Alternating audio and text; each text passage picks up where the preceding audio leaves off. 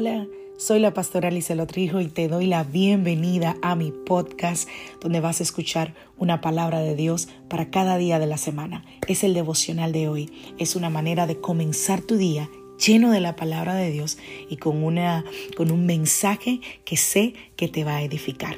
Dios te bendiga. Aquí el devocional de hoy.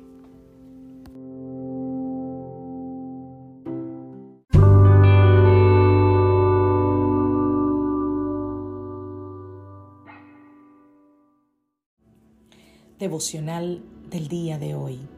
¿Qué es esto que has hecho? Vamos a la palabra del Señor. Primera de Juan, capítulo 1, verso 9. Pero si confesamos nuestros pecados a Dios, Él es fiel y justo para perdonarnos nuestros pecados y limpiarnos de toda maldad. Hechos capítulo 3, verso 19. Ahora pues, arrepiéntanse de sus pecados y vuelvan a Dios para que sus pecados sean borrados.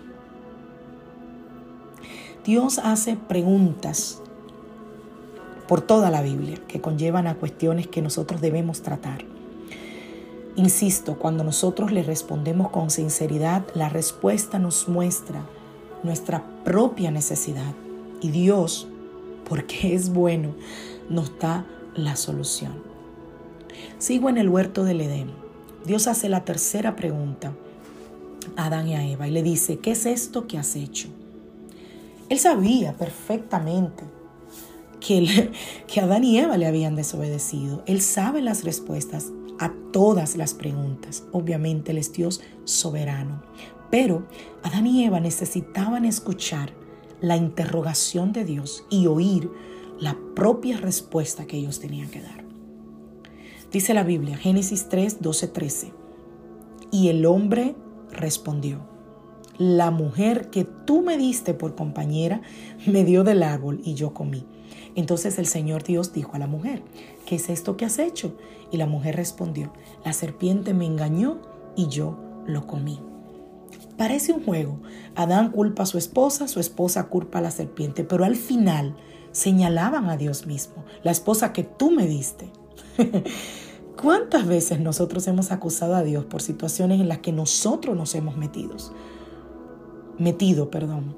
Decimos como, ah, pero Dios lo permitió. Él permitió que yo estuviera en ese lugar, en ese momento, cuando yo pequé. Dios podía haber evitado que yo pasara por ese lugar o que yo estuviera con esa persona. Y levantamos el dedo al cielo y señalamos a Dios como el culpable de nuestro pecado. Pero no. Cada uno de nosotros somos responsable de las acciones y reacciones que tenemos. Dios nos ha hecho a su imagen y por eso nosotros tenemos la capacidad de tomar decisiones y de escoger nuestro camino entre el bien y el mal. Dios te pregunta esta mañana, ¿qué es esto que has hecho? Él te pregunta, no para avergonzarte, sino para que reconozcas tu pecado, para que tomes responsabilidad de tus acciones y para que te arrepientas.